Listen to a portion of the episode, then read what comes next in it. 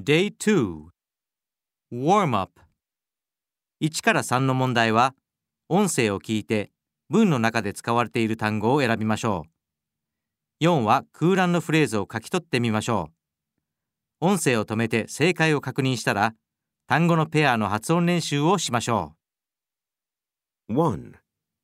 People in every walk of life must be represented equally. 2. The curl of her lips revealed her feelings toward him. 3. In medieval Europe, many towns were walled. 4. The plane will leave in an hour. 1. Walk. Work. 2. Call. Curl. 3. Walled. World.